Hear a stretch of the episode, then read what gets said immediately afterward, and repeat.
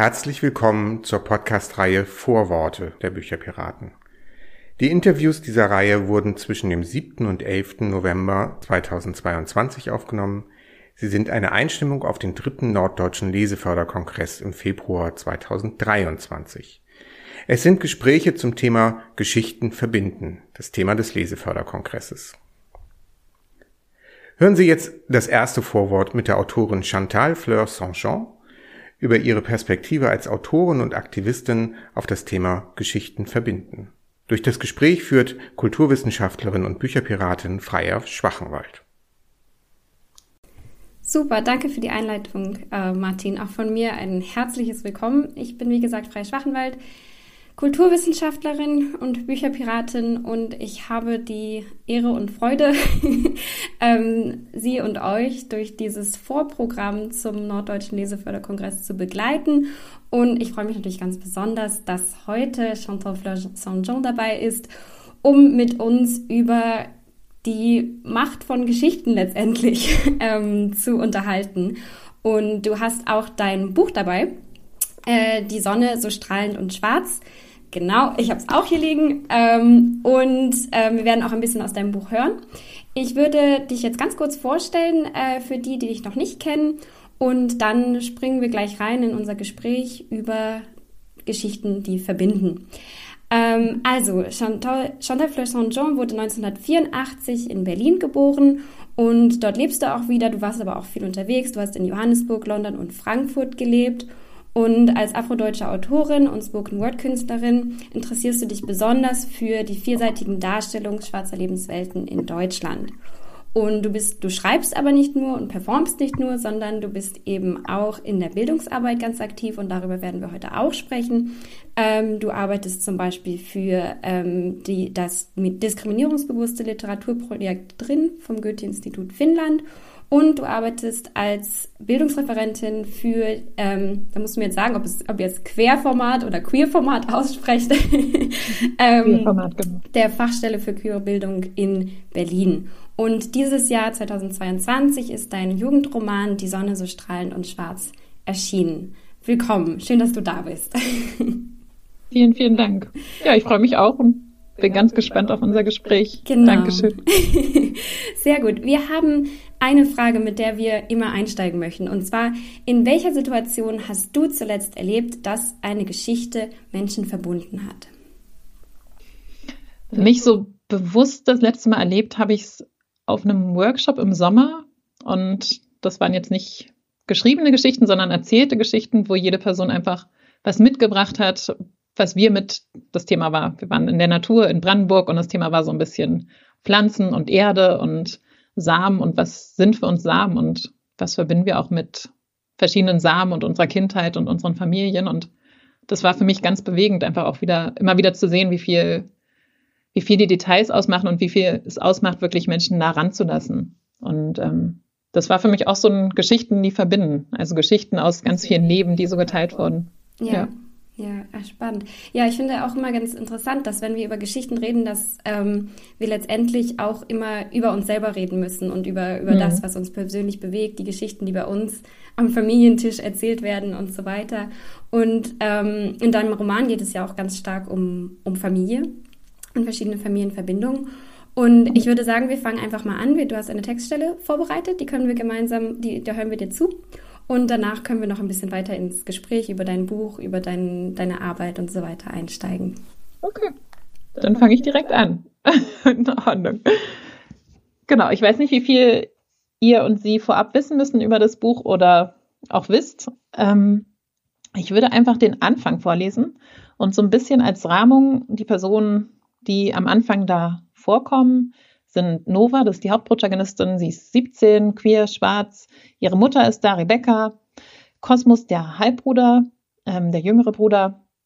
Und Lotte, die beste Freundin von Rebecca, also die ähm, Freundin der Mutter. Und sie sind zu Beginn in der Wohnung von Lottes Vater, der gerade verstorben ist. Also das nur so als Rahmen für diejenigen, die vielleicht noch nichts über die Geschichte wissen. Und für diejenigen, die noch nichts über die Geschichte wissen, auch als Rahmen. Es ist ein Versroman, das heißt, ich lese jetzt quasi Gedichte vor, die zusammen die Geschichte ergeben. Meine Geschichte.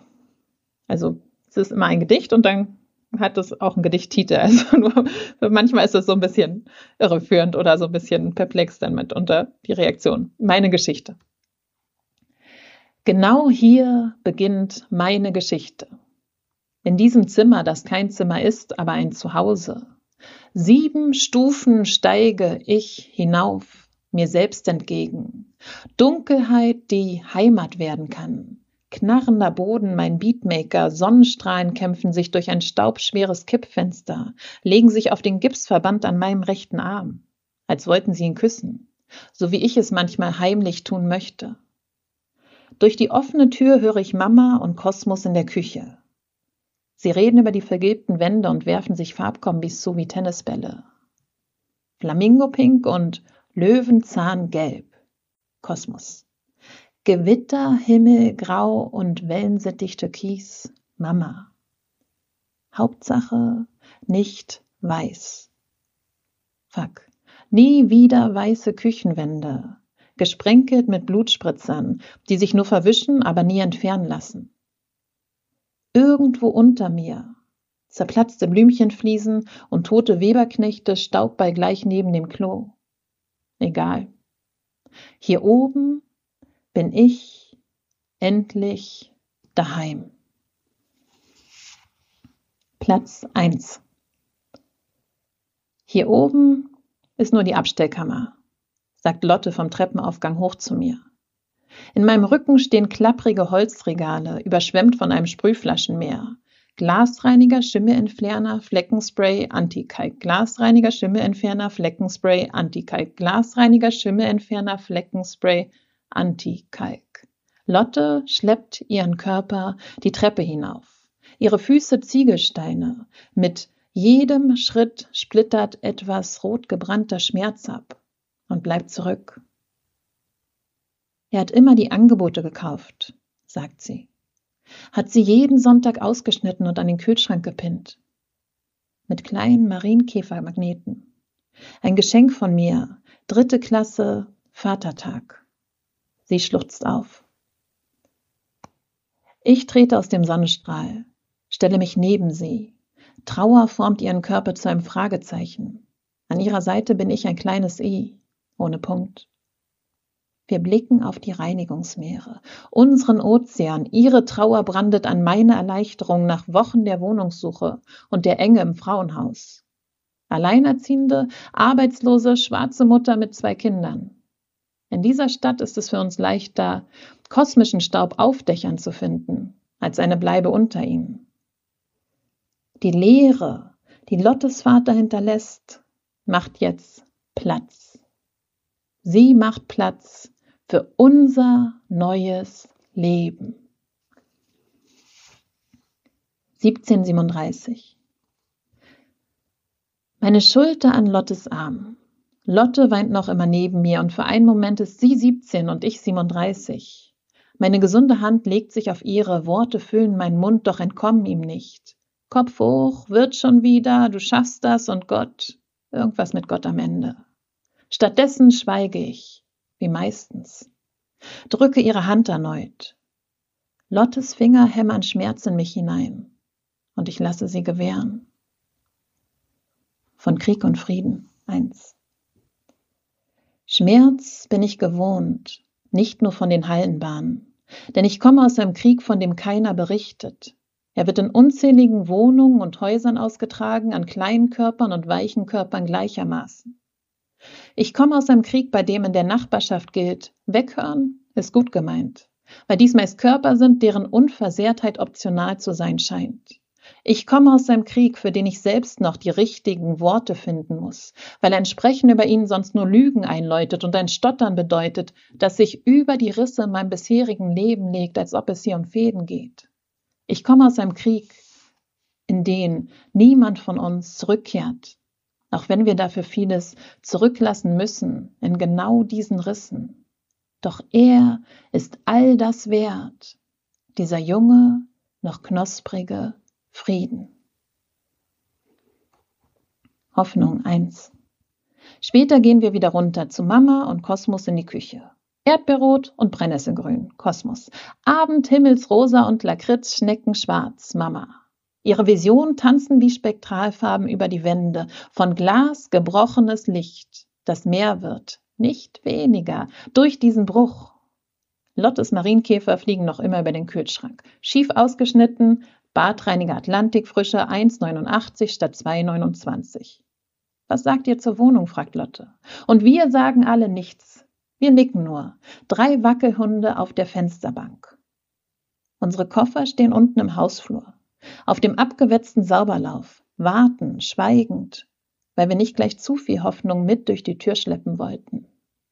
Denn Hoffnung ist ein Lebensmittel, stand letztens auf meinem Teebeutelschild. Und mit dem Essen? Mädchen, mit dem Essen spielt man nicht. Lebenspartnerin. Vielleicht kracht Grabowski mal ins Haus, der Vermieter, sagt Lotte. Vergesst dann alle nicht. Auch wenn ihr hier allein leben werdet, Rebecca ist jetzt offiziell meine Lebenspartnerin. Offiziell wohnen wir hier zu viert. Eine gut bürgerliche, multischwarze Regenbogen-Kleinfamilie. Nur so kommt ihr alle mit in den Mietvertrag. Und ich hoffe, er wird kommen und mich fragen nach meiner Mutter und Lotte, nach den beiden, und ich werde sagen, die? Ja klar, die sind lesbisch. Nur um herauszufinden, wie sich das Wort dieses Mal auf meiner Zunge bewegt, in meinem Mund, in dieser Welt, wenn ich es ausspreche. Ob es hochfliegt, wie die Voyager One der Unendlichkeit entgegen, oder ob es auf der Erde einschlägt, wie ein Meteorit, den Aufprall herbeisehnend, um wieder stille zu werden. Ankommen. Eins. Mein Koffer ein Flaggenstock in der Weite meines Abstellkammerzimmers. Lotte fährt nochmal mit Mama los, Matratzen kaufen und runtergesetzte Osterhasen in Zartbitter. Danach verlässt sie uns, baut vier Wände voll Trauer auf und schließt die Tür hinter sich. Ankommen. Im Gefühl, zu Hause zu sein. Safe. Das Wichtigste wird zuerst aus dem Koffer geborgen. Meine Rollschuhe. Schwarze für die Straße mit glitzernden Rollen und lila Schnürsenkeln, funkelnd und funky an ihren Rollen kichernder Kiesel. Perlmuttfarbene für die Halle, die Rollen verklebt von harzigen Erinnerungen. Mit Pappkartons aus dem Altpapier entsteht in meinem Zimmer ein Altar neben Schwarz und Perlmutt. Mit Steinen, die Kosmos bunt bemalt hat. Mit Muscheln, die mir Mitra vom Kaspischen Meer mitgebracht hat. Mit Cowries von Mama und den Mamas, die vor ihr kamen. Mit einer Schüssel voll Wasser, in der ich abends Teelichter schwimmen lasse. Mit dem Schraubglas voller Erde, auf dem in vertrauter Schrift meine Vornamen stehen. Nova Nyanyo. Ankommen. Im Gefühl, zu Hause zu sein. Safe. Dankeschön. Danke dir. Ähm, das ist ganz toll, das auch nochmal gelesen zu hören.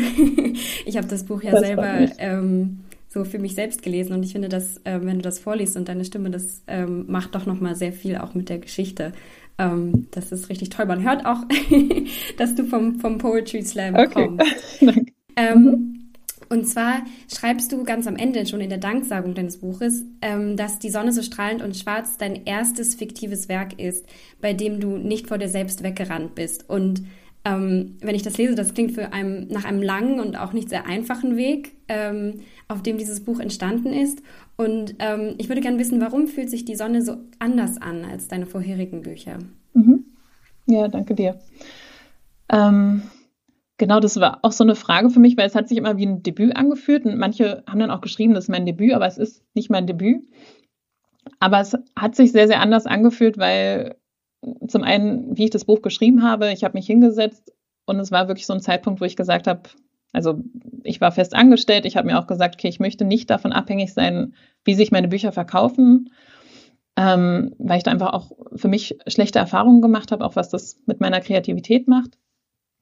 Und ich habe mich hingesetzt und ich habe gesagt, okay, ich schreibe dieses Buch, ich schreibe es für mich. Und ich, wenn ich es für mich schreibe, dann kann ich da wirklich alles reinpacken, was ich da reinpacken möchte. Und da sagt niemand, das ist zu viel oder da muss ein Thema weg oder da ist eine Realität zu komplex. Und genauso mit der Form, dass ich sagen kann, okay, wenn ich es für mich schreibe, dann kann das auch die Sprache und die Form haben, die ich mir wünsche. Und das war halt für mich schon sehr besonders, weil ich sehr häufig einfach immer diese Stimmen im Kopf hatte. Okay, wie wird das wahrgenommen? Wie lesen das andere? Wie viel Raum kann ich, kann ich halt auch mir und meinen Erfahrungen oder auch meinen Lebenswelten so geben? Und es hat einfach sehr, sehr lange gedauert, bis ich wirklich das Gefühl hatte, okay, ich kann uns da auch zentrieren. Und ich kann halt schwarz sein und halt auch vielschichtiges Schwarzsein einfach da auch so wirklich in den Mittelpunkt stellen. Also das Buch hat sich relativ schnell geschrieben, aber dieses Gefühl von, ich bin jetzt 38 Jahre, ich werde irgendwann auch bald 40, das ist schon, und ich habe das erste Mal Spoken Word gemacht mit 18 und den ersten Gedichtwettbewerb mit 10 irgendwie gewonnen. Also ich schreibe einfach schon sehr lange, also deshalb fühlt es sich nach einem sehr langen Weg an. Aber genau, das Buch kam dann ganz schnell. Mhm. Aber das ist so der Weg dahin. ja. ja. Also du hast ja jetzt auch gesagt, dass es, ähm, dass du immer wieder auch sehr viel darüber nachgedacht hast ähm, im, im, vorherigen Schreiben, wie könnte das ankommen und so weiter, wie, wie könnte, wie könnten LeserInnen darüber denken oder ähnliches. Mhm. Ähm, und bei diesem Buch halt weniger. Ähm, aber mich würde interessieren, kannst du das benennen, woher das kommt, dieses Gefühl, also dieses vorherige Gefühl, immer sehr mhm. darauf auf zu achten, was andere dazu meinen könnten zu deinen Geschichten? Ja, das hat natürlich ganz viel auch mit Großwerden in Deutschland zu tun. Also auch als ähm, schwarze Person Großwerden in Deutschland heißt halt oft auch irgendwie immer wieder wahrzunehmen, okay, die Geschichten, die ich erlebe oder die mir wichtig sind, die kommen nur am Rande vor. Und selbst jetzt bei meinem ersten Jugendroman, den ich geschrieben hatte, Serienunikat, was auch eine Auftragsarbeit war, also da hatte der Vertrag, Verlag bestimmte Ideen und ich habe die umgesetzt, so gut ich konnte, aber auch da war klar, Schwarz sein, queer sein, das sind Sachen, die am Rande vorkommen. Das ist nichts, was im Mittelpunkt steht. Und das ist halt immer wieder, was halt einfach auch medial da ist, was halt gesellschaftlich da ist, ist halt schon, wir haben viele Positionierungen, aber wenn, sind die, die marginalisierten Positionierungen die, die, die am Rande sind. Und dann wirklich zu sagen, ich setze uns ins Zentrum, das ist dann was, was für mich auch immer wieder viel Mut braucht. Und natürlich auch im Sinne von, es war einfach lange auch so ein bisschen vom Markt, also auch ähm, in der, in der Buchwelt so die Idee von, okay, wir sind einfach eine Gesellschaft, wo schwarze Perspektiven in der Minderheit sind. Das ist ganz klar so. Und da auch die Idee, okay, dann sind es auch Perspektiven, die wir weniger gut verkaufen können. Und von daher war das für mich auch natürlich immer im Kopf, okay, wenn ich so ein Buch schreibe, also selbst jetzt bei Der Sonne habe ich gedacht, als ich mit meinem Agenten das erste Mal über das Buch geredet habe, habe ich gesagt, hey, ich weiß, das kann ich vielleicht an einen kleinen Verlag anbieten, weil ich dachte, okay, das ist was, was wieder in irgendeine Nische passt, aber was nicht jetzt in einem größeren Jugendbuchverlag halt auch so im Spotlight dann ist. Hm. Aber hast du dann das Gefühl, dass sich in den letzten Jahren da auch was strukturell verändert hat in Deutschland? Und kannst du das an irgendwelchen ja. Entwicklungen festmachen? Nee, auf jeden Fall. Es hat sich viel verändert. Also, ne, das war auch jetzt, als als ich die Sonne geschrieben habe und das Buch an verschiedene Verlagen ging, da haben auch einige, ehrlich gesagt, vor zehn, ehrlich gesagt, so vor zehn Jahren hätten wir das Buch so nicht gemacht. Und, ähm, und es hängt nicht damit, das hat nicht damit zu tun, welche Qualität das Buch hat oder die Geschichte hat, sondern es hat damit zu tun, dass das Gefühl da war, okay, wir haben diesen Markt nicht. Und jetzt ist schon das Gefühl da, da ist ein Interesse an vielschichtigen Perspektiven, an vielschichtigen Geschichten, einfach auch ein Interesse daran, unterschiedliche Stimmen zu hören und wahrzunehmen, die einfach auch hier in der Gesellschaft vorhanden sind. Und das merke ich schon. Und das hat ja zum Beispiel auch mit Black Lives Matter zu tun. Das hat schon mit den letzten Jahren zu tun, auch mit, wie manchmal gesagt wird, so mit diesem Diversity-Trend. Und da ist natürlich die Hoffnung von uns allen, die wir schreiben, dass das jetzt nicht ein Trend ist, sondern dass es auch langfristig einfach ein Interesse daran ist, dass die Buchwelt vielfältiger wird, weil dadurch natürlich auch die Geschichten gewinnen und, und wir alle, auch wir Lesenden. Ja, ja, das stimmt. Und also diesen Trend, den du ja ansprichst, das ist ja auch immer wichtig daran zu erinnern, dass das ähm, eben eigentlich, also ja, es bekommt jetzt mehr Aufmerksamkeit, auch mehr mediale Aufmerksamkeit, aber das ist ja auch eine historisch gewachsene Entwicklung. Also die Geschichten, also Geschichten, wie du sie schreibst, die sind ja auch schon immer, immer in Deutschland da gewesen, so und diese genau. Perspektiven, genau. aber ja. sie bekommen jetzt eben mehr. Ähm, mehr Aufmerksamkeit, was ja auch unglaublich wichtig ist. Und ich glaube, da wäre für mich auch so ein bisschen ähm, die Frage, Ähm, hat, hast du WegbegleiterInnen oder Vorbilder, die dich auf, auf diesem Weg begleitet haben? Weil, also, so wie du das mhm. erzählst, stelle ich mir das auch sehr, sehr schwierig vor. Immer, wenn man immer wieder gesagt bekommt, also sich immer wieder fragt, passt meine Geschichte hier rein, passt sie hier hin? Ähm, aber es gibt dann ja bestimmt auch Stimmen, die dich bestärkt haben, die dich begleiten und so weiter, wenn du da, ähm, hast du da jemanden, an den du denkst oder ähm, mhm. genau, Dinge, die dich bestärken? Ja. Nee, total. Also ich bin auch immer wieder, deshalb ist auch die Danksagung, glaube ich, irgendwie drei Seiten lang geworden. Also Schreiben ist für mich auch immer ein gemeinschaftlicher Akt. Also ne, das mache ich schon alleine, aber das mache ich nie in einer Einsamkeit. Also das passiert schon immer mit ganz vielen anderen zusammen. Und deshalb ist für mich schon, da sind ganz viele, die für mich sehr zentral sind. Also ich habe zum Beispiel Sharon, Sharon Dodua am Anfang, als das Buch noch 100 Seiten lang war, gefragt, ob sie die 100 Seiten liest und vielleicht ein nettes Zitat dazu schreibt, wenn es ihr gefällt. Und ich fand es halt super und das war halt auch super stressig. Da kam ihr Roman raus und trotzdem hat sie sich die Zeit genommen, das Buch zu lesen und zu sagen, okay, ich schicke dir ein kurzes Zitat, weil ich weiß, dass das halt irgendwie wichtig ist, weil meine Stimme halt auch gehört wird. Und das ist halt total groß für mich immer wieder zu sehen, okay, wie können wir uns gegenseitig auch unterstützen? Also wie kann ich das genauso machen? Und ähm, genau, das war für mich ganz zentral, dass mich Sharon da irgendwie unterstützt hat und da auch einfach zu hören, hey, das hat irgendwie auch Gewicht, auch auf so einer literarischen Ebene. Und genauso gibt's für mich eine Person, die es sehr früh gelesen hat, ist Jerome Robinet. Das ist ähm, ähm, ein Transautor, der mich, also einfach auch ein sehr guter Freund den, und auch ein Poet, der auch immer wieder mich ermutigt hat und gesagt hat, zum Beispiel, hey, bewirb dich bei den Stipendien, weil ich da überhaupt keine Lust mehr drauf hatte, auf diese ganzen Absagen über die Jahre und Jahrzehnte. Und dann habe ich es wirklich gemacht und habe dann halt auch ein Stipendium gekriegt vom Deutschen Autorenfonds und das ähm, Literaturfonds. Und das sind halt immer wieder so Menschen, die mich begleiten und wo ich halt immer wieder merke, das ist total hilfreich. Dann haben wir auch ein Netzwerk unter Kinder- und JugendbuchautorInnen, die halt aus verschiedenen Perspektiven auf Color schreiben. Da ist zum Beispiel Andrea Karimé, die das halt auch seit Jahrzehnten macht und halt auch einfach da ihre Erfahrungen teilt. Also das ist immer wieder ganz wichtig, dass ich da das Gefühl habe, ich bin da nicht alleine. Ich habe da immer Menschen, mit denen ich über alles sprechen kann. Und auch wenn ein Cover mal kommt, ich sage, oh, irgendwie gefällt mir das Cover nicht, dann kann ich das fünf Leuten zeigen und die spiegeln mir auch wieder, warum mir das vielleicht nicht gefällt und wo ich vielleicht nicht die Worte für gefunden habe. Ja. ja, das ist ganz wichtig. Ja, das glaube ich. Ähm, was kann man denn ähm, selber tun, um diversere Geschichten zu unterstützen? Ist natürlich immer auf die, kommt immer auch auf die Position an, das ist ganz klar. Aber ich glaube, wir können die alle, weil wir alle, ne, keine Person von uns ist komplett privilegiert oder komplett marginalisiert in irgendeiner Form. Also genauso gibt es bei mir einfach bestimmte Leerstellen in meinem Aufwachsen, wo Perspektiven sind, die ich nicht wahrnehme oder die mir immer unten drunter fallen quasi. Ähm, was wir machen können, ist auf jeden Fall, und ich glaube, das ist ja auch was, was wir für uns selbst machen, ist einfach zu schauen, von wem lese ich eigentlich Bücher, welche Perspektiven sind da vertreten und welche sind vielleicht nicht, nicht vertreten oder zu wenig vertreten und da auch einfach aktiv zu schauen, weil das natürlich auch immer wieder mit Sichtbarkeit zu tun hat und welche Perspektiven werden gehört und wer kriegt Raum und ähnliches. Also da einfach auch mal nochmal bewusst zu schauen, okay, was für einen Leserhythmus habe ich eigentlich und wo sind da so, wo ist da mein Schwerpunkt? Und ich glaube, also das merke ich immer wieder, wie viel mir das gibt, halt einfach auch nochmal andere Perspektiven wahrzunehmen und halt auch, das ist ja die Chance beim Lesen halt auch wirklich, wir können gegen Drachen kämpfen und wir können Einhörner sein, aber wir können genauso gut ganz viel wahrnehmen aus Perspektiven, zum Beispiel mitten in Deutschland, die wir sonst so vielleicht im Alltag, denen wir nicht begegnen oder die wir sonst gar nicht mitnehmen oder wahrnehmen. Und zum anderen geht es natürlich auch immer wieder darum zu schauen, okay, wie kann ich die Bücher, die vielleicht weniger Aufmerksamkeit kriegen, die AutorInnen, die weniger Aufmerksamkeit kriegen, wie kann ich da schauen, dass die supported werden? Also zum Beispiel auch mal in der Bibliothek nachfragen, habt ihr die Bücher, in der Buchhandlung nachfragen.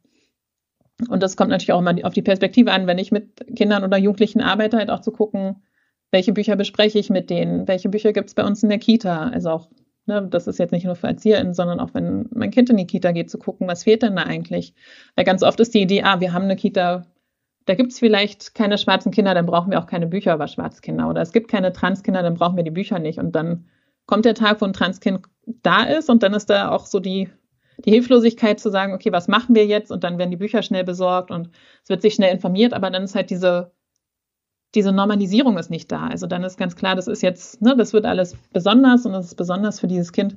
Aber diesen Umgang brauchen wir alle. Also wir brauchen alle ein Verständnis dafür, was uns sonst vielleicht im Alltag auch fehlt. Also wo diese Begegnungen halt auch fehlen. Und da können Bücher ja ganz viel machen. Also ja. deshalb, ich glaube, es gibt immer so viele Möglichkeiten. Ich könnte jetzt noch eine Stunde drüber reden. ja. ja. aber das ist ja auch, also es ist schon gut, wenn du, ähm, es ist auf jeden Fall hilfreich, wenn du so ein paar ähm, Ideen aufzeichnest, weil ja auch ganz viel wirklich in unserem Alltag geschehen muss, also in unserem Arbeitsalltag, in dem Umgang mit äh, miteinander, im zwischenmenschlichen ja. Umgang und so weiter. Und das, äh, das betrifft ja alles, das betrifft die Familie, das betrifft Freunde, aber auch einfach ja. das Zusammenleben im öffentlichen Raum. Ähm, du hast ja jetzt schon ähm, ein bisschen angesprochen, Kinder und Jugendliche. Und ich habe, glaube ich, noch eine letzte Frage ähm, zu, ähm, zu, bevor wir jetzt die nächste Textstelle lesen. Und zwar ist es, wusstest du, als du angefangen hast, die Sonne zu schreiben, ähm, dass das ein Jugendroman wird? Mhm. Ja, spannend. Ähm, wusste ich das? Ähm, als ich angefangen hatte zu schreiben, also, sorry, ich hole mal ein bisschen aus, weil ich, ne, das ist ja nicht in einem Vakuum. Aber ich habe angefangen so im ersten Lockdown 2020 und halt schon auch sehr aus diesem Gefühl heraus, okay, wir sollen zu Hause sein und so die Idee, zu Hause ist sicher. Aber was für mich ganz viel mit Erinnerungen daran verknüpft war, wenn zu Hause nicht sicher ist und was halt auch mit für mich auch Jugenderinnerungen und Kindheitserinnerungen sind. Und wo für mich natürlich die direkte, oder nicht natürlich, aber für mich war die direkte Verknüpfung halt, wie geht es anderen Kindern und Jugendlichen, für die es genauso halt zu Hause kein sicherer Ort ist. Und deshalb war für mich der Fokus schon ganz klar auf dieser Perspektive, auf diesen Erfahrungen aus der Kindheit und Jugend.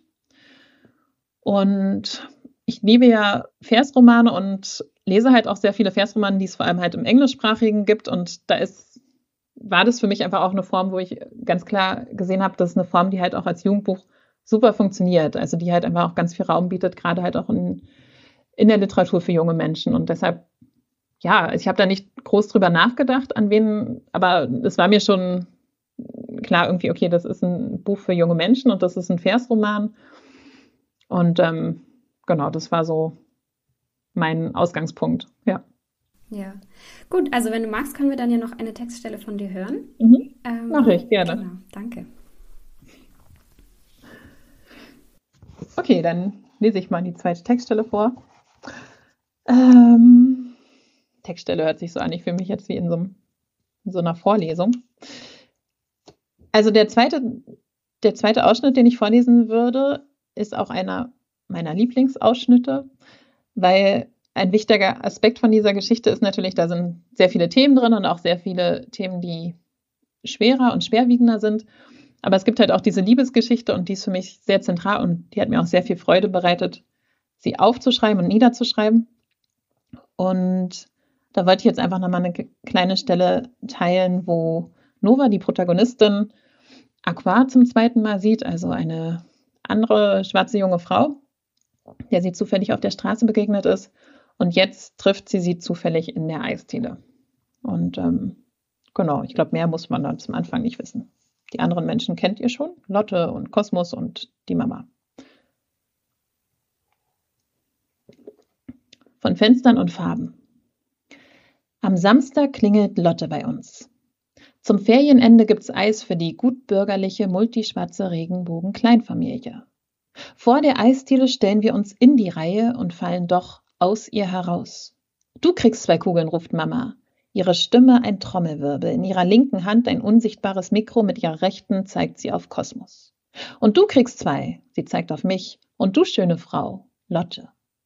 Sie weht um uns drei herum, lässt den Wind mit ihren dunklen Locken und ihrem leuchtend gelben Kleid spielen. Sogar Lotte lächelt. In ihrem Haus aus Trauer öffnet sich ein Fenster, als sie Mama wieder sieht. Nicht in Blau und Grün und zu viel Rot, sondern in all ihren Farben. Vom Strahlen und Schmelzen eins. Hinter der Theke steht sie.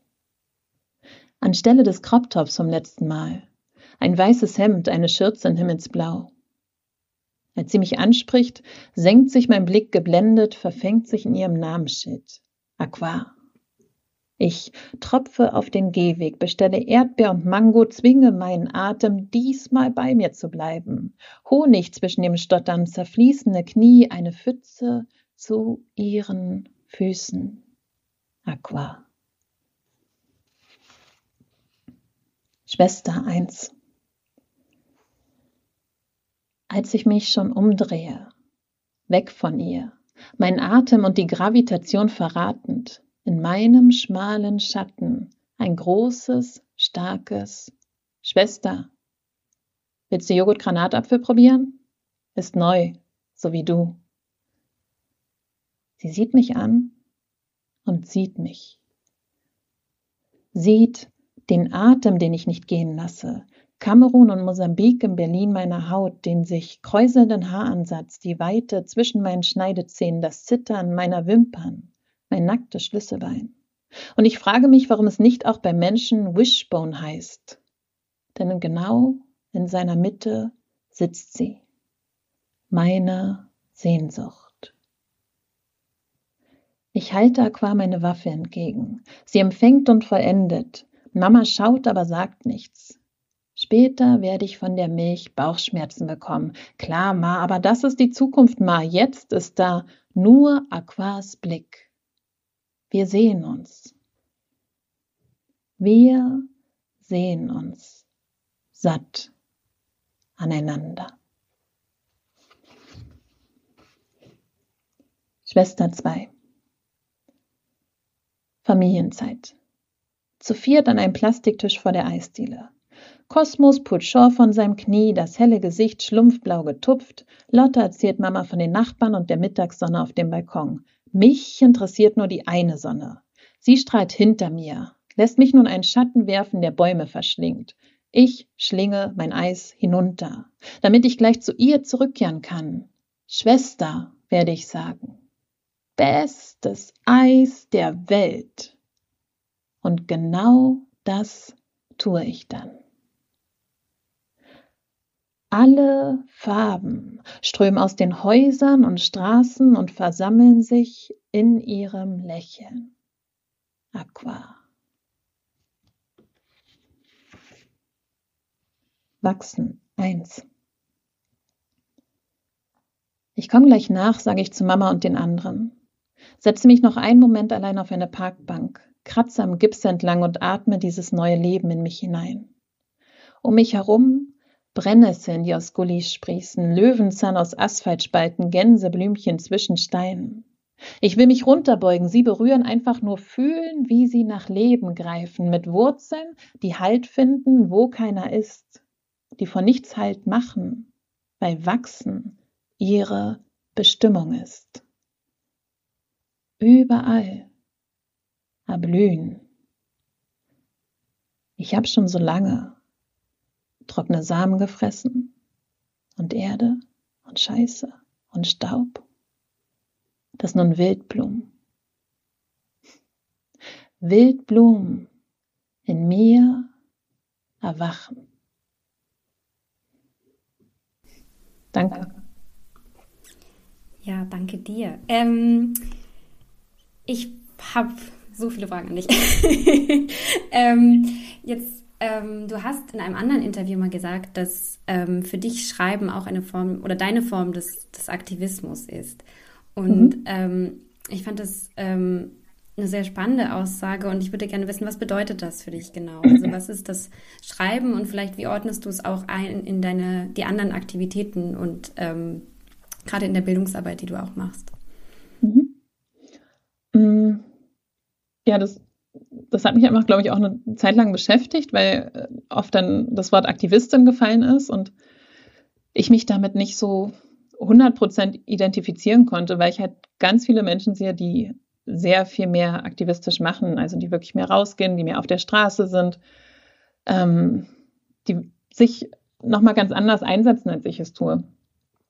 Und wo ich einfach gemerkt habe, also deshalb, wenn ich sage, ich bin Aktivistin, dann sage ich, bin Literaturaktivistin, weil für mich der Fokus wirklich auf diesem Schreiben ist. Also ich habe auch so ein Gefühl von, ich sehe auch Menschen, die sich zu allem äußern, auch online zu allem äußern. Und ich habe da riesen Respekt vor und ich merke halt immer, ich kann das gar nicht. Ich ich brauche ganz lange, um mir eine Meinung zu bilden. Ich brauche ganz lange, um irgendwie überhaupt für mich zu verstehen, was habe ich dazu für ein Gefühl. Und bis ich da für mich eine Klarheit habe, ist das Thema eigentlich schon bei den meisten irgendwie weiter. Und das ist ja auch das Schöne beim Schreiben, dass ich einfach da vieles kompostieren lassen kann. Also ich kann die Sachen nehmen und sie kommen rein und es muss nicht sofort wieder raus.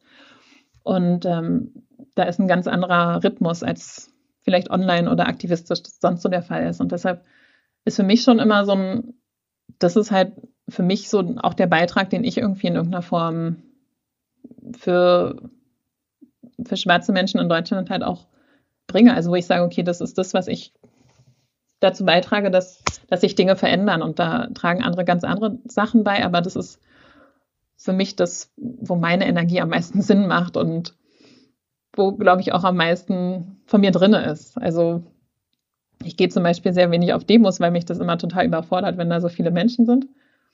Und hatte dann immer so ein schlechtes Gewissen, aber ich habe halt gemerkt, okay, ich muss halt auch am Schreibtisch sitzen, weil sonst werden halt auch diese Geschichten nicht geschrieben und die fehlen halt auch ganz viel. Also gerade auch in der Jugendliteratur wenn wir da schauen, aus welchen Perspektiven wird geschrieben, da sind schwarze deutsche Perspektiven oder Perspektiven auf Color sehr, sehr wenig vorhanden.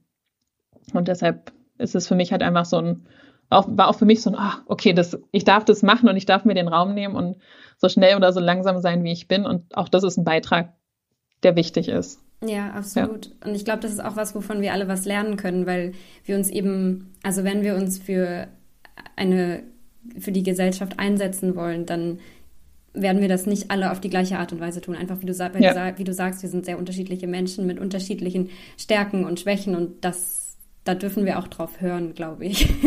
Ja. also, ähm, ja. dass es okay ist, dass die einen ähm, sich auf, äh, auf die Bühne schwingen werden und dann großartige Sachen machen und andere machen eben andere Dinge. Und ich glaube, es ist auch wichtig, da vielleicht so seinen, seinen eigenen Weg oder seine eigenen Umgangsform zu finden. Aber ähm, das ist auch nicht so einfach, weil es ja auch damit so sehr viel mit sich selber auseinandersetzen zu tun hat. Was kann man, was mag man und, und auch, ja. auch auf die eigenen Bedürfnisse zu hören. Ähm, ich hätte noch eine Frage, ähm, und zwar, du machst ja auch viele Lesungen, oder? Also von deinem, von dem, äh, von dem Roman, von der, der Sonne. Mhm. Ähm, wie reagieren denn ähm, Jugendliche darauf? Was, äh, wie ist so das Publikum? Ja, es ist eine sehr spannende Erfahrung bisher gewesen, was ja auch ganz viel damit zusammenhängt, wie gestalte ich die Lesung. Ich habe mir da schon sehr, sehr viele Gedanken vorher gemacht, weil ich dachte so, boah, ich gehe jetzt auch wirklich an Schulen und ich gehe in Bibliotheken und da sitzen halt auch junge Menschen, die die werden da ja oft so, wir gehen jetzt zu einer Lesung und die haben gar keine Ahnung, was da genau passiert und die können sich es auch nicht aussuchen. Und so ein bisschen die Frage, was will ich da eigentlich mitgeben und wie will ich diese Stunde gestalten, hat mich schon sehr beschäftigt.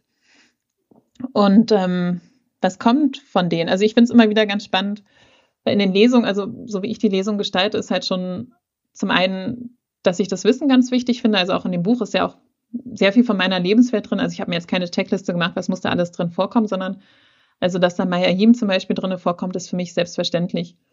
Ähm, dass irgendwie schwarze, queere Menschen in irgendeiner Form geehrt werden, ist für mich wichtig gewesen.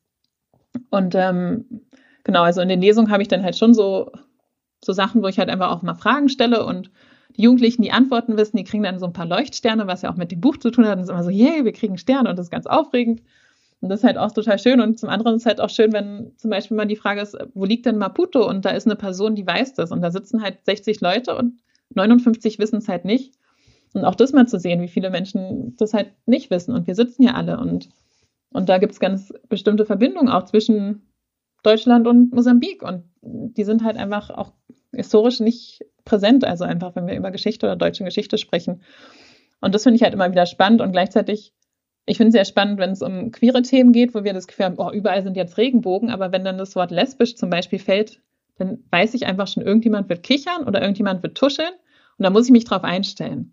Und genauso, wenn, wenn es zum Beispiel um Marsha P. Johnson geht, eine schwarze Transaktivistin, die sehr wichtig war, auch einfach in der queeren Bewegung und in dem, was heute einfach auch errungen wurde. Wenn da das Bild von Marsha P. Johnson, also einer schwarzen Transfrau, kommt, dann wird es welche geben, die werden lachen. Einfach weil diese Bilder so selten da sind, weil Transfrauen so selten dargestellt werden.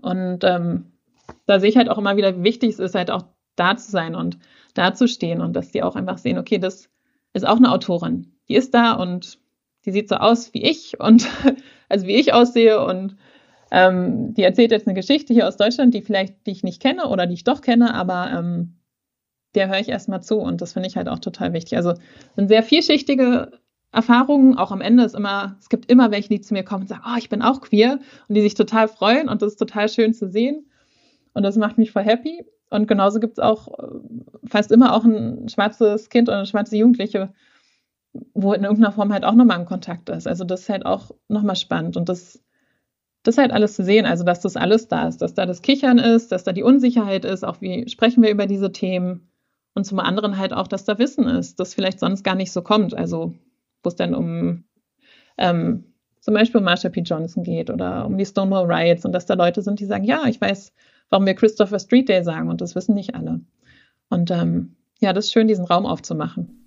Ja, ja, ja das glaube ich. Also weil deine Geschichte jetzt letztlich diesen Raum schafft und, und den Platz mhm. schafft für, für solche Gespräche und auch solche, genau wie du sagst, die Auseinandersetzung auch vielleicht von Personen, die sehr unterschiedliche Umgangsformen oder Wissensstände und, und so weiter ja. haben. Das ist, das ist, glaube ich, sehr, sehr wichtig.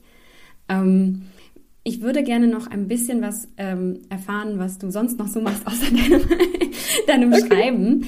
Ähm, und es wäre sehr, also das kannst du dir gerne ähm, selber überlegen, wie du es vorstellen möchtest. Aber genau, du arbeitest ja im, zusammen mit dem Goethe-Institut Finnland. Du arbeitest mhm. ähm, in, der, ähm, in der Fachstelle für ähm, queere Bildung in Berlin. Und ähm, wenn du magst, kannst du da ein bisschen vorstellen, was du da genau machst. Mhm. Ja, gerne. Genau, also ich habe so ein also ich freue mich auch, dass das gerade so ist, denn das ist ja auch immer so ein bisschen lebensabhängig, aber ich bin gerade total happy, wie sich so meine Arbeitswelt gestaltet und meine kreative Welt. Also ich habe das Schreiben, zum anderen lektoriere ich auch immer wieder und habe da auch sehr schöne Titel. Also zuletzt habe ich zum Beispiel, ähm, ich sehe es jetzt gerade, weil es jetzt hier gerade auf dem Schreibtisch liegt, weil Pierrot mir das geschickt hatte. Ich hatte dieses Buch, Buch lektoriert, kann man es jetzt sehen, ja. Schwarz-Rot-Wir, also was, ne, ein Sachbuch, aber auch nochmal eine ganz andere schwarze Perspektive von Piero Raschdorf als einem schwarzen Mann, der aus Ruanda adoptiert wurde und in Ostfriesland groß geworden ist. Also auch da zwei Welten, ne, wo wir uns dann auch ausgetauscht hatten, waren so, boah, das sind echt unterschiedliche Welten und wir sind auch sehr unterschiedlich positioniert und werden ganz unterschiedlich wahrgenommen.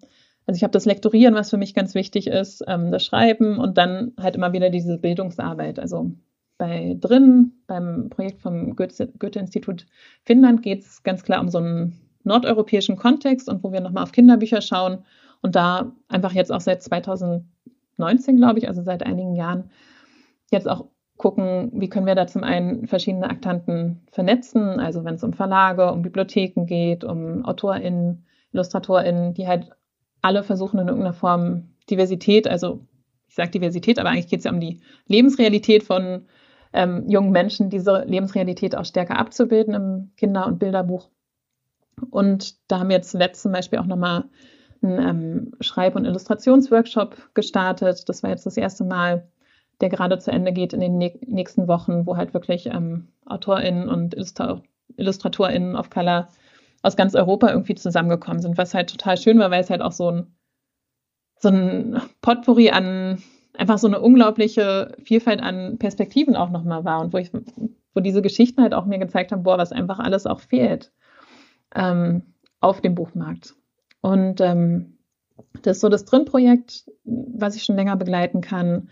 Dann in der Bildungsarbeit ist einfach, dass ich sehr viel Fortbildungen gebe, also queere, Queerformat, die Fachstelle Queere Bildung, da ist ganz klar der Fokus auf, ähm, auf Geschlechtervielfalt, auf den Themen von LGBTIQ und wo wir sehr viel mit pädagogischen Fachkräften arbeiten. Also ich arbeite viel dann mit ähm, Fachkräften aus dem Kita-Bereich zum Beispiel, aus Jugendzentren, ähm, aus der freien Jugendhilfe, wo es immer wieder darum geht, zum Beispiel halt das Thema, wir, wir haben ein Transkind und wir wissen eigentlich gar nichts über die Themen oder wie gehen wir mit Coming-Outs um oder wie machen wir unsere Räume halt auch ähm, offener, also einfach auch sicherer für Menschen, die ganz unterschiedlich positioniert sind. Und diese Art von Fortbildung gebe ich, wenn es um queere Themen geht, aber auch ähm, ich begleite auch jetzt zum Beispiel ein Bibliotheksnetzwerk, wo es einfach auch nochmal um diverse Kinder- und Jugendbibliotheken geht. Also da auch nochmal zu schauen, wie können wir langfristig auch diese Themen in den Bibliotheken verankern und auch, wie sind die Räume gestaltet, aber auch welche Bücher gibt es und wie sind eigentlich die Menschen, die zu uns kommen und haben wir halt auch diese Vielfalt in, in unserer ähm, in unserer Bibliothek in irgendeiner Form abgebildet. Also das ist so, so ein bisschen was von, von alledem, was ich da so machen darf. Ja, ja. Wenn du ähm, jetzt vor den, vor den Fortbildungen gesprochen hast für, ähm, mhm. für die Queerformate, ähm, was ich da spannend finde, du hast davon gesprochen, ähm, also du machst Fortbildung ähm, und wie, es geht um die Frage, wie sicherere Räume für queere Menschen ähm, geschaffen werden können und wie schafft man das? also, ich weiß nicht, ob man den Inhalt einer Fortbildung in ein paar ja. Sätzen zusammenfassen kann. Aber ähm, wenn du ähm, ein paar ähm, Ideen mhm. oder Hinweise oder Denkanstöße geben kannst. Ja.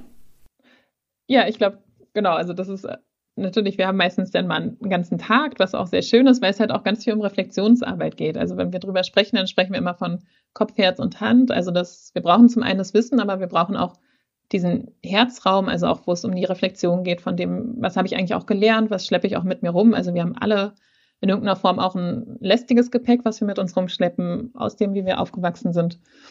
Und genauso halt Hand halt immer wieder zu schauen, wie, wie können wir in die Praxis gehen. Und ähm, was da wichtig ist oder was manchmal sind es auch ganz kleine Impulse, wo dann so Leute sind, ja stimmt, das hätten wir doch machen können. Welche Poster hängen denn zum Beispiel bei uns? Oder wie spreche ich auch mit jungen Menschen? Also dieses ganz Klassische, was immer noch da ist, ist dann mit den Mädchen mal zu sagen, hey, hast du einen Freund? Anstatt halt zu sagen, bist du verliebt? Weil wenn ich nach einem Freund frage oder die Jungs nach einer Freundin, dann mache ich halt ganz klar auch diesen heteronormativen Rahmen erstmal auf, anstatt zu fragen, bist du verliebt? Gibt es da eine Person, die du toll findest?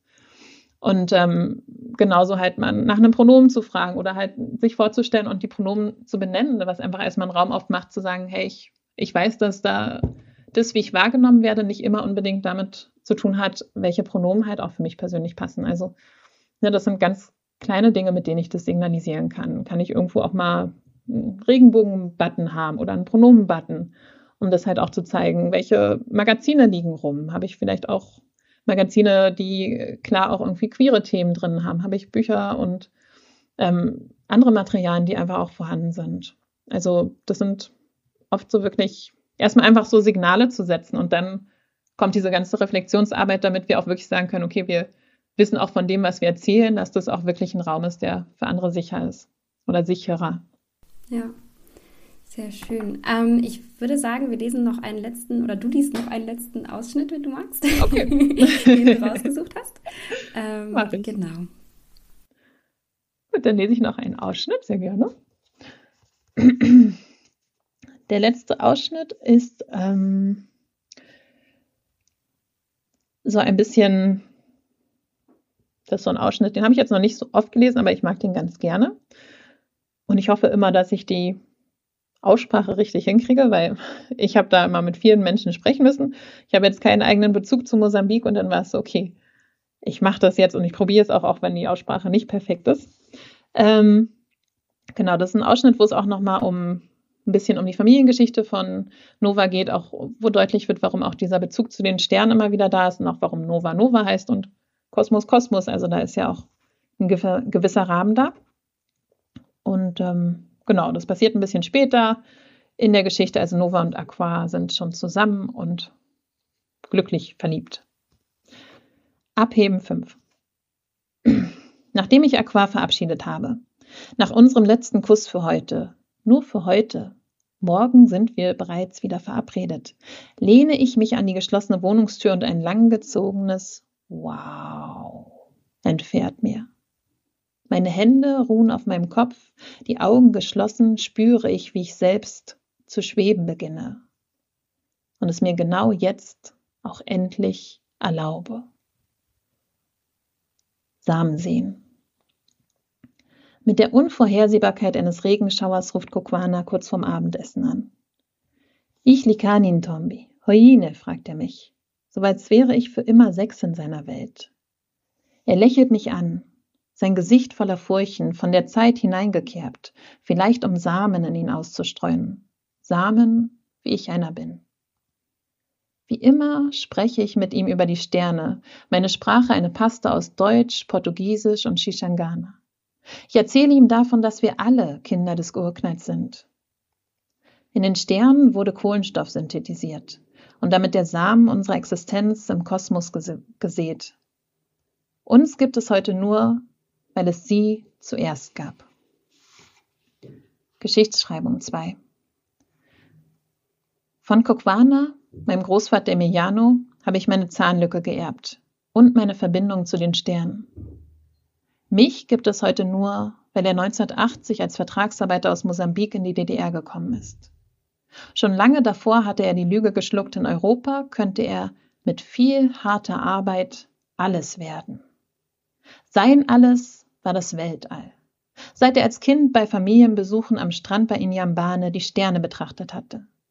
Dort, wo einst Vasco da Gama anlegte. Dort, wo einst Tausende über Tausende von Menschen versklavt und in Schiffe gezwungen wurden, aus denen sie nicht mehr zurückkehrten. Alles werden. Diese Lüge schwitzte er nun, Tag für Tag, Woche für Woche, Jahr für Jahr, im Braunkohlewerk Welzow wieder aus. Als er 1990 nach Mosambik zurückgeschickt wurde, wie ein falsch geliefertes Paket, weil es im wiedervereinigten Deutschland keinen Vertrag und keinen Platz mehr für ihn gab, da hatte er nichts vorzuweisen. Nichts als die Schwielen an seinen Händen und eine Tochter in Ostberlin. Heimat in meiner Tasche. Eins. Doch seine Faszination für das Weltall ist geblieben. Kokwana hat sie in unsere Träume gesät, noch bevor wir Worte für die Gebilde in ihnen finden konnten.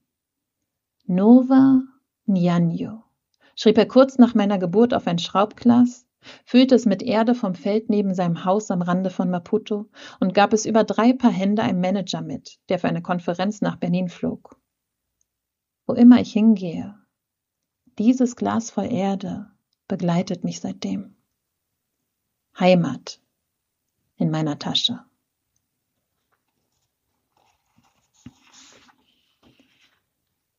Wachsen 3 Aqua Wir sehen uns an fast jedem Schultag und erst recht am Wochenende. Jeden Abend schickt sie mir eine nummerierte Kennenlernnachricht. Ich erfahre, dass ihre Lieblingsfarbe Türkis ist. Sie ihre Haare selbst pflicht, ihr von Spargel schlecht wird, sie das Geld vom Eisdienjob für ihren ersten Flug allein zur Elfenbeinküste spart, um endlich einmal das Jamsfest mit ihrer Tante Adjua zusammen zu feiern. Aqua. Besonders liebe ich die Stille mit ihr, die nicht einmal die Meerschweinchen unterbrechen wenn unsere Körper miteinander sprechen und der eine Körper den Satz des anderen beendet, mal laut, mal leise. Auch für diesen einen Moment haben Menschen Ozean überquert, Familien, Vertrautes und Traditionen zurückgelassen, damit sie und ich uns hier begegnen können und gemeinsam eine neue Sprache entwickeln, die nur wir zwei verstehen. In meinen Knochen wohnen sie alle. Familien, Vertrautes, Tradition. Und auch wenn ich nicht mehr besitze als einen selbstgebauten Altar, eine Schüssel voll Wasser, ein paar Kauris und eine Handvoll Erde, weiß ich doch, unsere Ahninnen lächeln beim Anblick dieser heilsamtigen Zusammenkunft.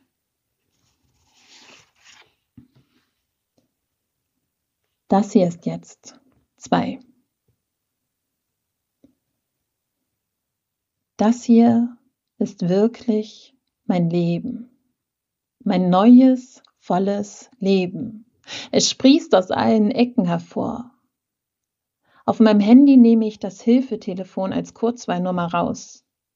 Stattdessen füllt sich mein Speicher mit Gedichten, die mir Aqua per Voice Note schickt mit Beats und aufgenommenen Geräuschen von Mitra, mit Felix Meerschweinchen und Tanzvideos. Und ich, ich tanze. Ich tanze wirklich vor den leuchtenden Sternen in meinem Zimmer, auf meinen Rollschuhen durch die Straßen mit Mama und Kosmos durch die ganze Wohnung. Denn das hier ist wirklich mein Leben, mein neues, volles Leben. Menschen sind kein Ort. Du kannst bei ihnen nicht deinen Platz finden. Menschen sind kein Ort, du kannst bei ihnen nicht deinen Platz finden. Menschen sind kein Ort, du kannst bei ihnen nicht deinen Platz finden. Aber du kannst mit ihnen eine neue Welt erschaffen. Danke. Vielen Dank. Ähm, Sehr gerne. Ich finde es schön, dass du diese Textstelle ausgewählt hast, weil ähm, da ja auch nochmal so ganz viel hervorkommt, wie, wie viele Geschichten auch in diesem einen, in diesem einen Buch von dir drinstecken. Also du sprichst ja. da an die, ähm, die Geschichte von VertragsarbeiterInnen ähm, aus äh, BIPOC-VertragsarbeiterInnen in der DDR, die auch sehr wenig aufgearbeitet letztendlich ist oder auch die Frage von was ist Heimat, wie, wie, wie schaffen wir einen Ort, an dem wir uns wohlfühlen und das muss auch also Heimat muss auch nicht nur ein Ort sein oder es muss auch nicht nur eine Gegenwart sein, sondern es kann ganz viele Vergangenheiten miteinander verknüpft sein, die in einer Person mhm. sind. Und also ich finde es ähm, sehr, sehr schön, dass du mit deinem Buch letztendlich sehr viele Geschichten miteinander verbindest. Und ähm, ja, also danke auch nochmal für diesen, diesen Ausschnitt. Du hattest, meintest ja eben gerade, du hast ihn noch nicht so häufig vorgelesen, aber jetzt, wo ich ihn nochmal gehört habe, ähm, denke ich, dass er dass er sehr viel von dem transportiert, wo wir uns, worüber wir uns auch unterhalten haben oder auch worüber wir uns, ähm, wenn wir aus diesem Gespräch hinausgehen, auch noch weiter Gedanken machen können. Also was für Geschichten erzählen wir uns aus der Vergangenheit, aus der Gegenwart, in der Familie, außerhalb der Familie. Und ähm, ja, also danke dir. Ja, vielen ähm, Dank fürs so schön zusammenzufassen. Ja, ja also ähm, wie bereitest du dich auf Perspektiven vor, die etwas weiter weg sind? Zum Beispiel die persische. Mhm. Ähm, also, ne, die ist auf jeden Fall weiter von mir weg, aber auch nur, also eines meiner Kinder hat auch ähm, persische Familie, deshalb war das schon so ein bisschen, wo ich es geführt habe, ah, da habe ich so gewisse Bezugspunkte oder da habe ich auch Menschen, die ich fragen kann, was ja auch ganz wichtig ist. Ähm, ich glaube, das ist ganz, ganz wichtig und das war für mich auch so ein, also auch als eine Person, die eher introvertiert ist, aber halt diese Recherche halt wirklich auch zu machen und zu Menschen zu gehen und zu sagen, ich habe keine Ahnung und ich weiß das nicht und zum Beispiel, weil ich schwarz bin, weiß ich jetzt aber nicht irgendwie, ähm, wo der Name Aqua herkommt und ich wusste halt früh, diese Person heißt Aqua und ich hatte keine Ahnung genau, wo der Name herkommt. Also da halt auch immer zu sagen, was weiß ich eigentlich alles nicht und ähm, das ist ganz viel. Und ich glaube, das hilft schon mal ganz viel. Zu sagen, okay, ich weiß es nicht und ich muss Leute fragen und dann zu schauen, wen frage ich da eigentlich?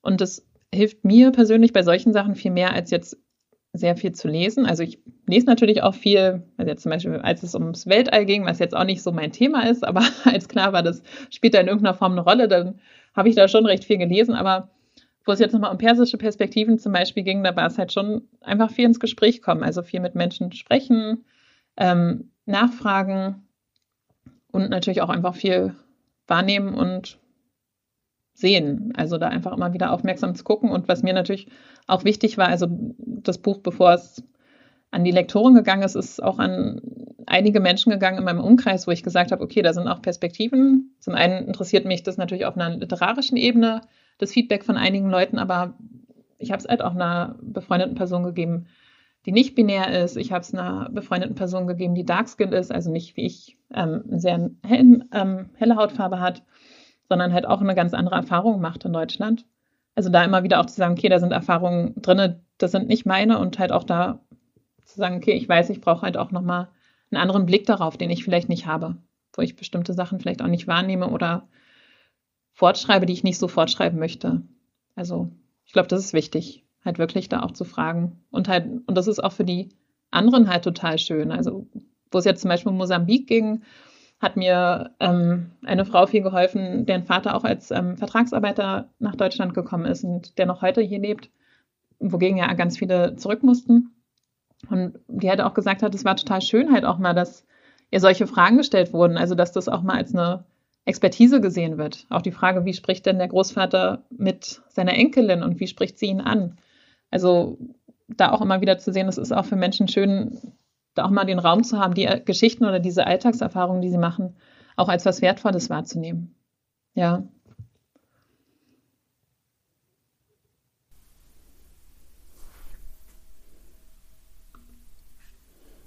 Ich musste jetzt gerade auch noch daran denken, dass ähm, es ja auch häufig wissen, wichtig ist, so Unwissenheit zu, äh, zu kommunizieren. Also, und das machst du ja in deinem Buch auch, dass du letztendlich, also ich habe sehr gerne diese Danksagung gelesen, einfach weil du genau sagst, welche Menschen dich auf dem Weg begleiten, weil es eben nicht nur du, also du hast dieses Buch geschrieben und ähm, so weiter, deswegen steckt natürlich ganz viel von dir drin, aber eben nicht nur und darauf hinzuweisen, ja. dass man eben nicht nur alleine dasteht, ist, glaube ich, sehr, sehr wichtig auch. Ähm, ja.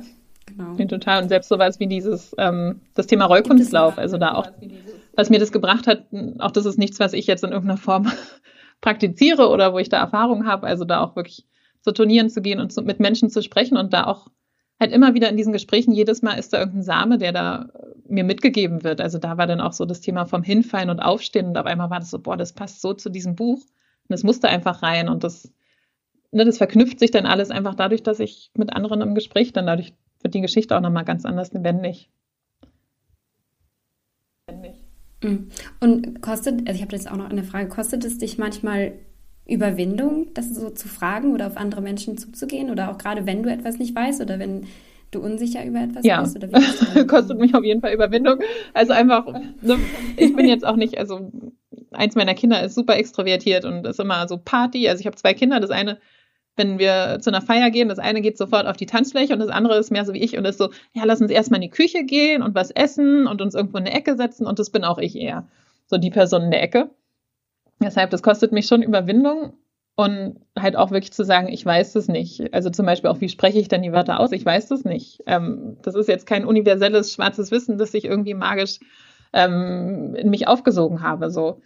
Also das kostet Überwindung und jedes Mal wieder sehe ich halt, wie kostbar das ist. Oder halt, ne, es gibt die Szene, wo sie in Hamburg sind, da auch mit vielen Menschen in Hamburg zu sprechen oder Aretta Schwarzbach-Apit, die halt irgendwie mit ihr lange zu telefonieren, die halt auch dann Rede gehalten hat bei den, ähm, bei der Kundgebung nach Ton und Bobdas Ermordung. Also da einfach immer wieder zu sagen, okay, das bringt mir so viel, auch wenn es mich ein bisschen Überwindung kostet oder nicht das ist, was für mich jetzt natürlich kommt, mit vielen Menschen so stundenlang zu quatschen, aber das ist ganz, ganz wichtig, ja. War der Roman von Anfang an als Versroman geplant? Genau, als ich angefangen habe, das Buch zu schreiben, das war halt schon gleich in dieser Form da. Also es war sehr präsent als Versroman, also einfach auch in dieser Gedichtform. Und ich glaube schon, dass das ganz viel Nähe ermöglicht und das fand ich jetzt halt auch bei diesem Roman total wichtig und ne, auch nochmal mit der Ich-Perspektive und wir sind halt bei Nova und gleichzeitig ist Nova ja nicht nur Nova, sondern die besteht ja auch aus ganz vielen Verbindungen, die auch immer wieder Raum haben. Aber das finde ich halt schon sehr, sehr schön an dieser Form. Und ich finde halt auch so schön, immer wieder halt auch mit, mit, dem, mit dem Raum auf der Seite spielen zu können. Also zu sagen, okay, was macht das eigentlich, wenn Nova sich leer fühlt und wenn die Seiten auch leer sind? Und das transportiert es nochmal ganz anders, als wenn ich das jetzt irgendwie ausgeschmückt groß erzählen würde. Also da wirklich auch immer wieder Dinge auch abzugeben an die Lesenden, zu sagen, okay, das Gefühl ist da und das ist genauso groß und stark da, wie es vielleicht bei Nova ist und genauso soll es halt irgendwie da auch ankommen. Also auch wenn sich die Welt für Nova kippt in, in einem Moment, der für sie schmerzhaft ist, dann kippt die auch für die Lesenden. Also da auch ne, diese Möglichkeiten zu haben, die es vielleicht im Prosaroman nicht gibt, zu sagen, okay, dann müssen die Lesenden auch das Buch umdrehen. Also dann müssen, dann kippt sich auch was bei denen. Also auch da ist so ein aktives Miteinander, dass da ganz klar ist, okay, das Buch funktioniert halt auch nicht ohne die, die es lesen, dass die da halt auch wirklich dabei sind.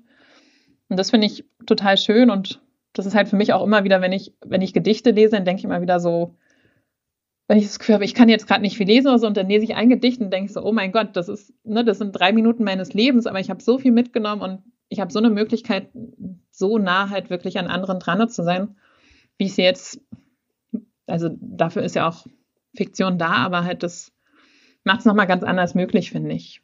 Also dadurch, dass ich auch nochmal als die Person, die liest, da irgendwie auch nochmal ganz anders reingebe und gehe, weil natürlich auch die Nährstellen da sind, die Zeilensprünge sind da. Es ist nicht alles ausgeschrieben. Und das ist halt, ja, ich habe, glaube ich, das Gefühl, das ist immer so ein Zusammenspiel. Also Poesie lebt halt davon, dass, dass sie gelesen wird oder gesprochen wird und, und da passiert halt ganz viel. Dadurch wird sie ja so lebendig.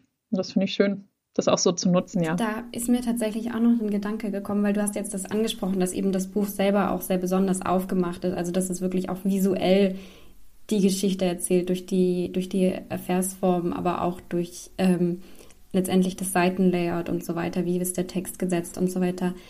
Ähm, hat das, das ist jetzt eine sehr technische Frage, aber ich bin trotzdem neugierig, hat das den Veröffentlichungsprozess komplizierter gemacht? Also die Absprachen mit GrafikerInnen, mit LektorInnen und so weiter?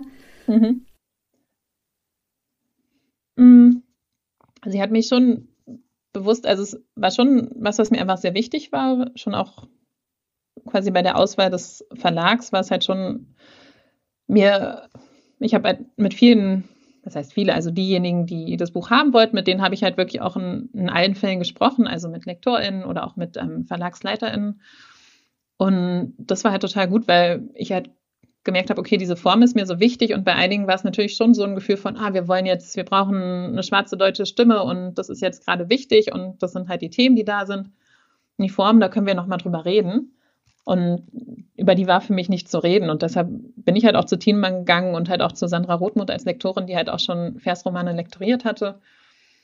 Und von daher war das halt mit Sandra in der Zusammenarbeit, das war, also da war an der Form, glaube ich, gar nicht so viel, was sie gerüttelt hat, weil sie da einfach auch schon die Erfahrung hatte. Und, ähm, und das ist halt super. Aber wir haben jetzt schon im Satz, das hat halt schon nochmal gedauert. Und ich glaube, das nächste Mal, wenn wir es auch anders machen, weil wir hatten dann so eine Woche für den Satz und wir saßen da, glaube ich, alle drei, also die Frau, die es gesetzt hat und Sandra Rothmuth als Lektorin und ich halt wirklich oft dann nachts da, damit es am nächsten Tag weitergehen kann. Und wieder hat sich irgendwas verschoben und Wörter, die eigentlich durchgestrichen sein sollten, waren nicht durchgestrichen. Und der Zeilensprung hat irgendwie nicht hingehauen und das Wort, das fliegen soll. Und das war halt schon auf jeden Fall mehr Friemelarbeit, bis wir wirklich alle, und wir haben es alle dann wirklich x-mal nochmal durchgeschaut und gesagt haben, okay, so, so soll es aussehen. Das, einfach weil das nochmal diese andere Ebene ist, ne? Und dafür bräuchten wir wahrscheinlich ein bisschen mehr Zeit und Ruhe das nächste Mal. Aber ja, ich bin total happy. Also auch nochmal, Eva Mockles im Satz hat dann wirklich auch nochmal diese Eistüte zum Beispiel, wo ich so war, ich hätte gerne eine Eistüte, aber ich habe keine Ahnung, wie das aussehen soll. ich bin ja nur Schriftstellerin. Ähm, hatte auch nochmal ganz viel wirklich gezaubert.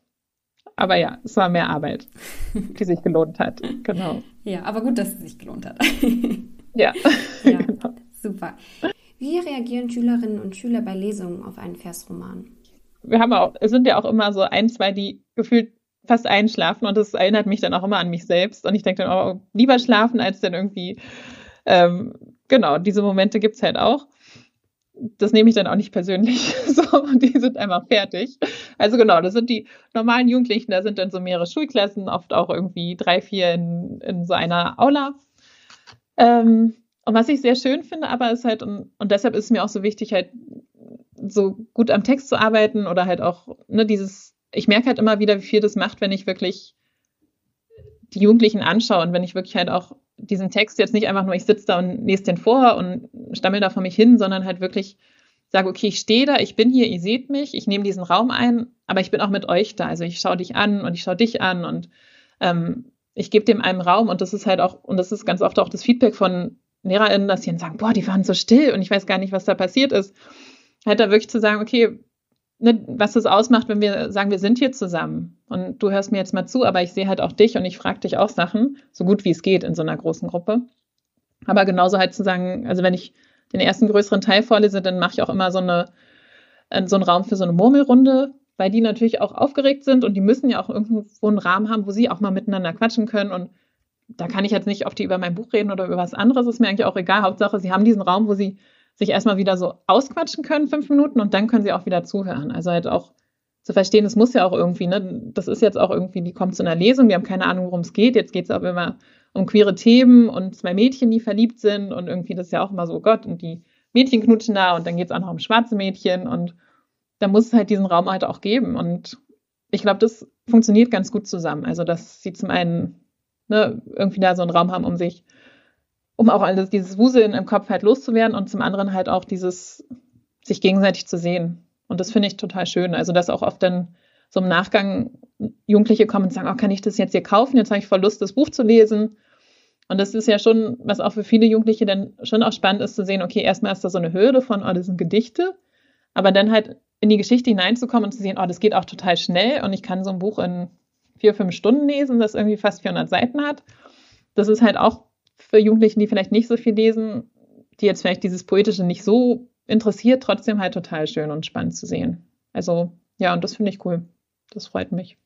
Dann sage ich auf jeden Fall Danke, danke an dich, äh, Chantal Fleur, dass du ähm, heute gekommen bist und uns so viel von, von dir, von deinem Buch, äh, von dem, was dich bewegt, uns erzählt hast. Ähm, das war ganz toll. Also ich habe ganz viel gelernt. danke. Ja, vielen Dank dir auch fürs schöne Gespräch. Das freut mich. Herzlichen Dank an alle Beteiligten für das Mitwirken an der Podcast-Reihe Vorworte der Bücherpiraten. Diese Podcast-Reihe wurde gefördert vom Ministerium für Bildung, Wissenschaft und Kultur des Landes Schleswig-Holstein. Wenn Sie mehr über Leseförderung und das Thema Geschichten verbinden hören und sehen wollen, kommen Sie am 15. bis 17. Februar 2023 zum dritten Norddeutschen Leseförderkongress nach Lübeck. Informationen dazu finden Sie auf unserer Website www.bücherpiraten.de.